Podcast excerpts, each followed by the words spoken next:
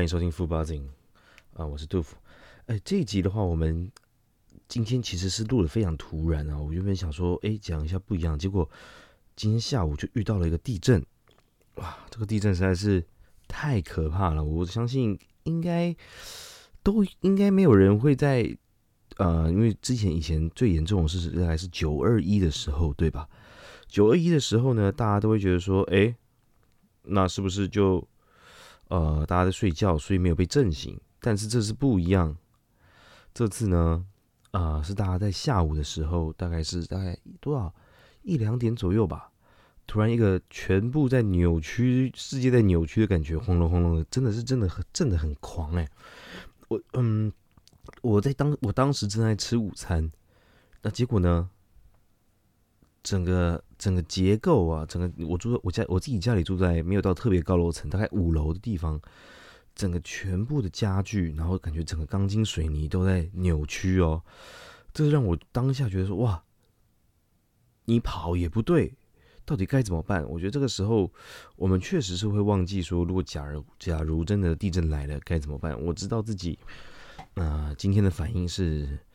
完全不知所措，我相信大家应该不管是在室内或室外，应该都感受得到。但有可能，或许还是有人没有没有感觉到这个这个可怕。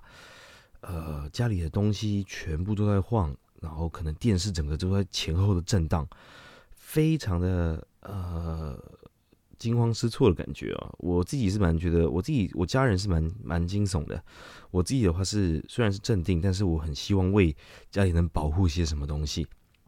我看朋友自己在发文啊或什么的，都是啊震的非常的，呃，可能东西都倒了啊或怎么样的。我想这是势呃势必的啦，只是说你会倒的怎么样。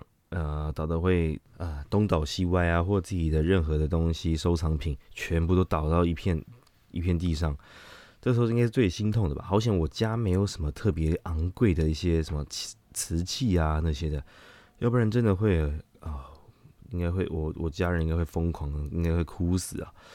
哎，我这几天我真的觉得台湾虽然在疫情上面已经稳定了不少。但是好像又发生了一个本土加二，那是因为之前的那个，呃，五月多的吧，好像是五月多的案例，然后就传染到现在才发现。我觉得这也是很奇怪的一件事啊，我自己是可能不太了解，但是我觉得是非常的奇怪，怎么会拖到现在才发现这个事情，就是才检验出来？呃，后续的话可能还要看，因为毕竟这么久时间，它势必已经经过非常多的人啊。经过非常多的人，那看说之后有什么办法？毕竟好不容易已经趋缓下来，大家都在，我好多朋友都是这一周、下一周，然后下下周都已经安排到可以打疫苗的阶段了。所以当然希望不要再爆发，因为爆发的话，我真的没有敢不敢想象说，啊，我们的口罩到底要戴到什么时候？我我说过，我们大家都认知，我们大家认同说，未来只能跟这个病毒共存。但势必到到底要什么时候才能把口罩口罩脱下来？好不容易已经啊，已经啊，有什么活动都已经开始可以从室内了，甚至在现在户外运动都可以，嗯，都可以脱下口罩。这是对我们运爱运动的人来讲是一大福音。但是如果又再度爆发的话，我觉得就是可能还要提高警戒。那每个人即使打了疫苗，就说了，就是我觉得很多人都可能是带原体，只是有没有症状，一直都是这样子。那我们未来这个病毒到底会存在多久？我就看整个，我们就看台湾的自己自我意识和保护吧。我刚在晚上的时候有看到一个很让我觉得惊讶的一个新闻呢，就是呃，在台北市有一家很老的一家餐厅，叫做唐宫。它是酸呃酸菜白肉锅和蒙古烤肉的那种餐厅，都吃到饱，非常老旧。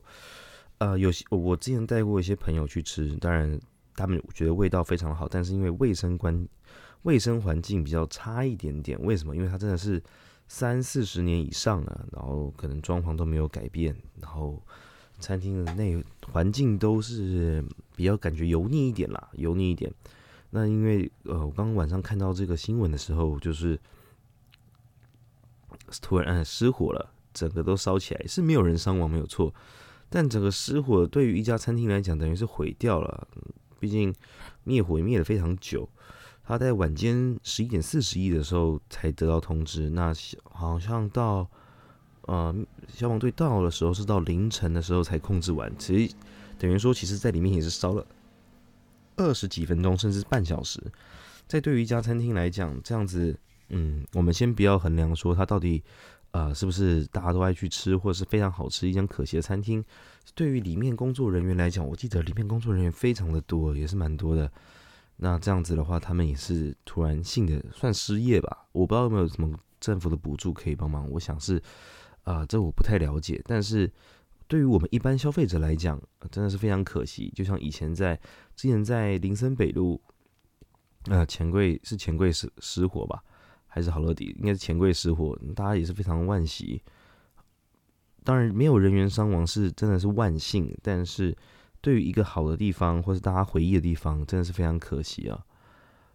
我觉得，呃，他们可能失火的现在还在厘清，但是火灾非常可怕，加上今天地震，有时候就会想，喂，人生好像就是真的是这么无常。自己会发生什么意外，真的都会不知道。像我现在骑车，有时候会特别小心，因为我知道，呃，不管是在哪里，十字路口都可能会有车冲出来。有时候会觉得，感觉人生真的就只是一瞬间哦。所以我觉得，呃，真的以前小时候，或者是高中、国中或高中或大学的时候，不管玩什么，呃，游乐设施什么，好了，我都会觉得，哎，反正我觉得他。就是不太怕，小时候胆子都会比较大一点，但是真的越长越大的时候，会觉得好像越无常哦。看过自己的亲朋好友或者是一些亲人啊，呃，一一的离开，呃，在这个人世间的时候，你都会觉得特别感慨。当然，我们自己也是一样，我们自己在生活过程中，谁离开，我们都是非常的珍惜或惋惜，尤其在这两年。不管是从名人、从荧幕上的一些大人物，甚至到自己的周围，然后身边的亲亲朋好友，这些人累积下来啊，充满的是回忆。虽然来不及，或者是怎么样再去跟他们做一些不同的道别，或者是跟他们见面最后一次，但是我觉得能珍惜当下当然是最好的，就珍惜当下和每个人相处的时间，因为每个人会发生什么事情，你都无法预料。对吧？加上这这两周基本上都在下下雨。我说在台北啊，我不知道在中南部有没有，因为我在出差的时候写，好像平日没有到下雨的状态，可能就是阴，然后可能微微的下雨有可能。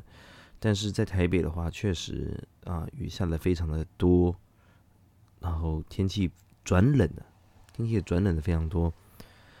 呃，再配上这些。我真的觉得今年虽然从明从去年开始到今年，我们台湾人可能会觉得是非常难熬的一一年。好不容易电影院开放了，然后好不容易什么事情都过了，怎么感觉哎，二零二一我到底做了什么事情？当然，有些人是居家上班，有些人是在呃，像我的话是没有任何的一个在居家上班的状态，所以我还是一样上呃在外面跑嘛，一样上班，但是。我相信很多人是在自己家里工作的，在 work from home 的状况下，他可能真的觉得今年过得特别的，哎，我今年过了吗？我怎么今年就已经要十一月了？就是这种感觉，我真的，哎，我自己我不知道，我其实今天也不是感慨，就是突然觉得说，哎，我们时间一分一秒流逝，然后我们自己。也无法对自己的生命掌握，那我们真的有些人活在当下，所以每个人每个人的消费习惯也不一样嘛。有些人说我活在当下，我花多少钱就好，但当然是希望每个人都可以选择呃对自己好的路嘛。然后当然也希望自己有人生或未来。像我自己住在台北，想要在台北市买房，我觉得相对的是非常不可能的事情。对于我们一般的上班族来讲，像我自己的朋友，他们也是慢慢的往。呃，新北甚至中立、桃园去购买一些房子。当然，年轻人呃靠自己的年轻人的话，我的意思说靠自己的年轻人是说啊，真的自己白手起家，而不是呃需要一些呃家里可能真的是没有援助的，那可能就是去财呃去购买预售屋。那当然家里有点帮助，那就可能会有点本钱去选择。呃，当然是没有这么多负担，只要去计算一下自己能家里能提供和自己能给出来的呃钱，能购买哪里的房子，可能甚至台北市就可能可以购买。当然，在对于房价上面，嗯，我相信大家都一样。那我们当然不是世界上最贵的房子嘛，呃，相对贵，但是你看，我们也很怕沦落为像香港一样的那种，呃，俗称的瓜牛。没有个安定的一个居居呃处所，呃可以居住的空间，甚至如果即使有，那一般的家庭可能住在非常狭小的空间里面，然后跟家人同住，所以有时候我们是非常的幸福，但是也是在对我们呃现在这个年代还有未来的年轻人来讲，也是相对的辛苦，因为很怕整个台湾的市场还有走向会变相成像香港一样，啊。薪资虽然我们没有他们高，但我们的消费水平有，对吧？讲起来也是特别的一些感慨。那房子的部分的话，真的，全台湾的房子都在涨价，可能台北一平，呃，随便就五六十、七八十，那些地方可能是你会想住的吗？我相信，如果你要买房，你衡量的一定是价格，但你走到了中南部之后，房价真的是很便宜。但是虽然现在也在开始慢慢涨起来。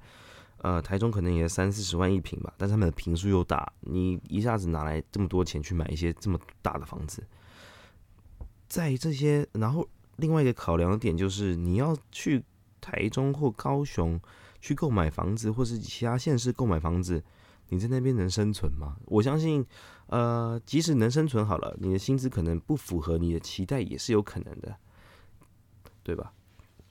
所以，我们每天都诶，当然也是因为这样子，所以很多人就跑去玩股票或做当冲。我自己的朋友或同事也在玩当冲啊，或什么的。自己有没有办法多创造一些啊钱滚钱这种事情出来？呃，当然，当冲是十个赌九个输吧。平常真的是报道报出来的都是千分千分之几或万分之几，那真的是非常的难。我相信要做好股票不难，呃，就是大家如果真的是有经验，可能他们在学习看盘或挑选股票的时候，真的是呃很有自己的一套。那一般的上班族，像是我，我自己是没有时间，我可能在办公室可能会有时间研读，但是如果自己每天在外面跑业务，哇，哪来时间？对，哪来时间去购买那些选股或者个股的部分？自己也想要去。呃，自己当然想要创造更多的利益。我自己也创业过嘛，我之前讲过，那创业当然是算是失败的状态，就是没赚钱。我认为就是算失败了，虽然是整个成功的企划，那整体没有赚钱，那就是一个经验，然后也是一个成就。成就是很多人要购买，然后也是一个成功的产品项，只是没有再多的资本和金额去做下一批，那就算是。你前面的成本没有回本嘛？那就算是只是停损。对，那整体来说，我觉得发现现在年轻人，上次有讲过，我觉得他们都很厉害，甚至成为了自己的新媒体。我自己现在也在做这件事情，虽然我的啊主题并不明确，和收听人数并不是这么的多，但我希望的是，呃，我希望当然自己会越来越好，也可以跟上这个脚步，或者现在越来科技转换的脚步。看有没有办法可以创造更多的利益，或或者金钱，那来去让我们自己下半辈子，或者是可以多存一点积蓄嘛？自己啊，觉得在想这些事情的方向，我相信很多人，像我有些很，嗯，还是很热衷于政治的，因为最近是在那陈柏伟罢免案嘛。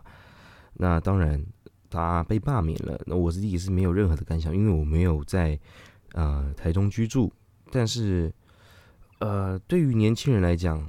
这个可能不是首要点，我觉得他们这个，我觉除非真是狂热分子，我自己有一些国中同学，哇，真的是很偏激的狂热，我都在想，是不是要把他的那种，嗯，那种账号啊，社交软体都删掉会比较好。我不知道你们各位听众附近，呃，不是附近，呃，各位听众自己的朋友圈有没有这种狂热分子？真的狂热到你会觉得哇，太偏激，任何一个一个点。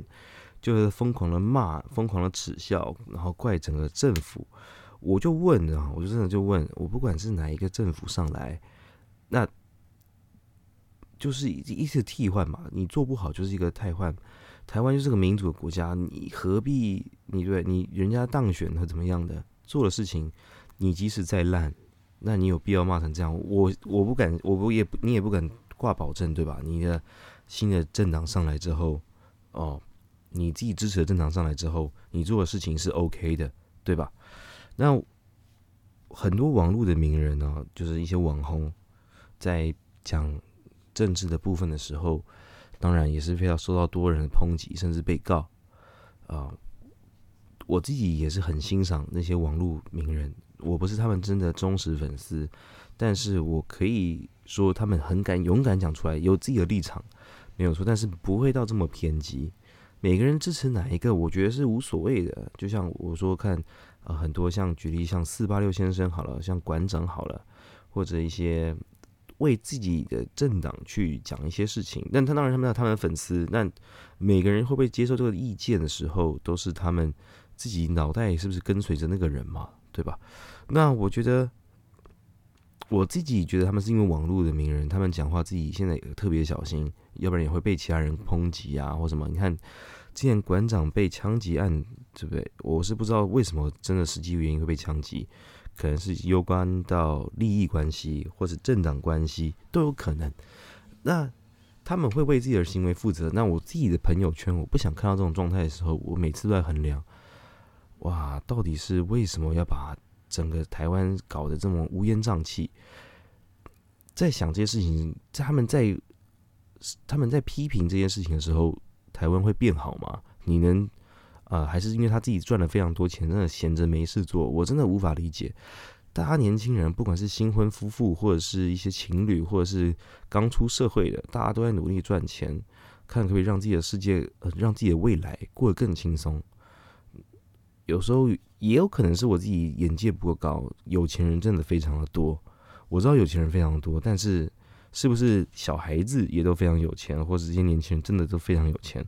我不敢打包票，毕竟现在台北市这么多的豪宅区，也是住满的人，对吧？除了哎，那个叫什么，反正就是夸张天价的一些部分，一般一般人是不会购买。但是我相信一两亿的房子购买的人还是蛮多的。像之前新闻有讲台北市哪些建案，那些阿姨或或者是大妈好了，都拿现金去付清的，或者是贵妇，应该是贵妇。拿着现金二点多亿都是去付清的，这种我觉得你没有办法想象，我自己人生中可以赚多少钱？那你结婚生小孩多少钱？所以现在也很流行的“躺平”这个名词嘛，微躺平、半躺平，甚至全躺平的这些称为我们这一代世代的年轻人。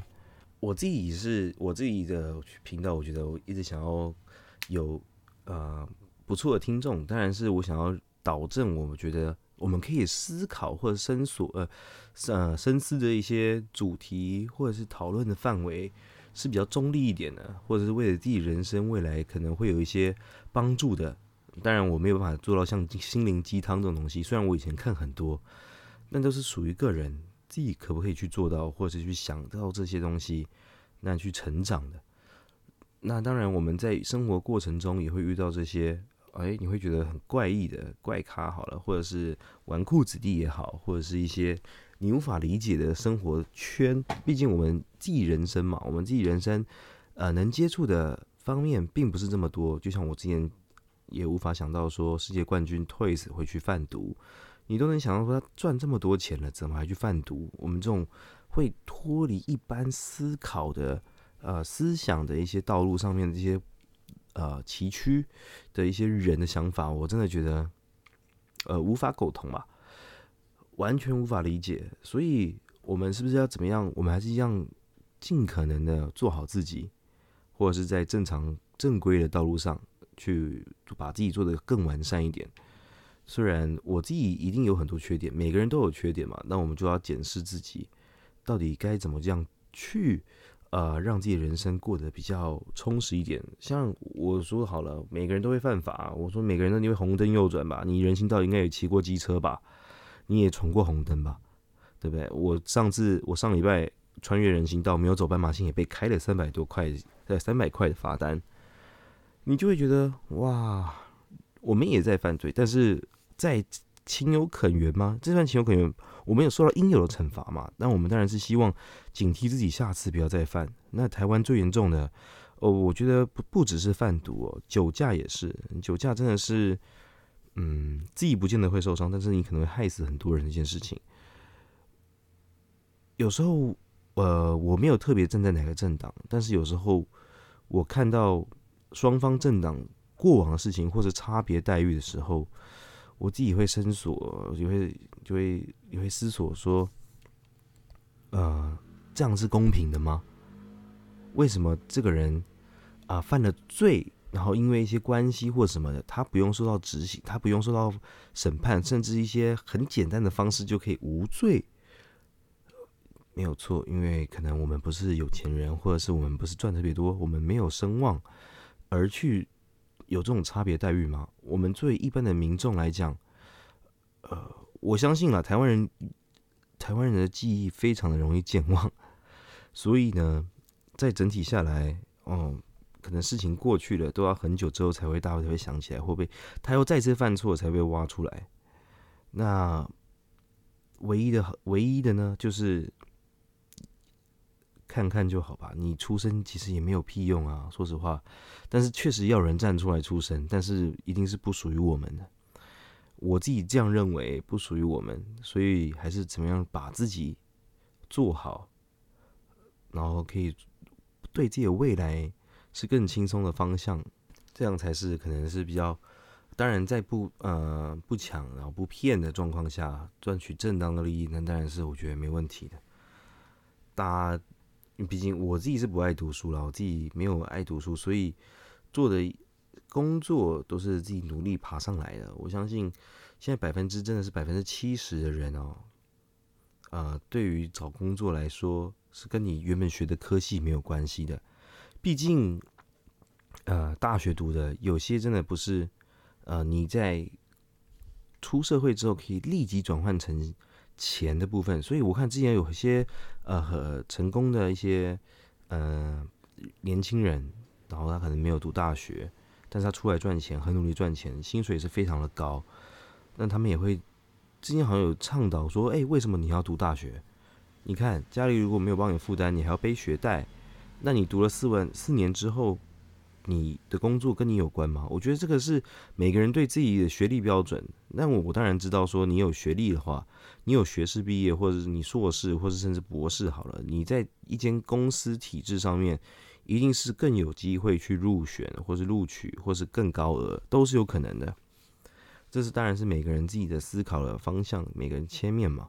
当然，人生哪有这么的简单？时时刻刻都在思考，都在，我觉得。怎么还有时间去啊狂热那些？可能是他的兴趣，就像我可能狂热每个人狂热的电动，呃，看或者是运动，或者是世界杯啊那种东西，他可能这是他的休闲娱乐，然后可以在网络上骂一顿之后，可能会对自己人生也比较轻松，也是有可能的。那在你无法做个任何改变的情况下，就像我讲的，还是好好想想自己人生未来该怎么走，人生的道路上面没这么的。啊，没这么短暂，也没这么的轻松。当然，就像我呼应我前面讲的，人生无常了。当你规划好的时候，也不见得可以走这么远，是吧？那这一集的话，我希望是所有听众可以为自己的人生或未来，希望可以有一个正向的一个思考。当然，每个人对于自己的薪资现在可能都不不满意，那怎么样去增加薪资，或者什么方式？我觉得都是一个很好的，哎，可以自己想一下的方向。当然，有什么意见的话，也可以留言或者写信给我，我都会把它参考出来，看怎么样可以尽量打，哎，为各呃各位听众，然后有更好的一个呃方向去鼓励，还有加油，好不好？虽然这集就这样子吧，OK，拜。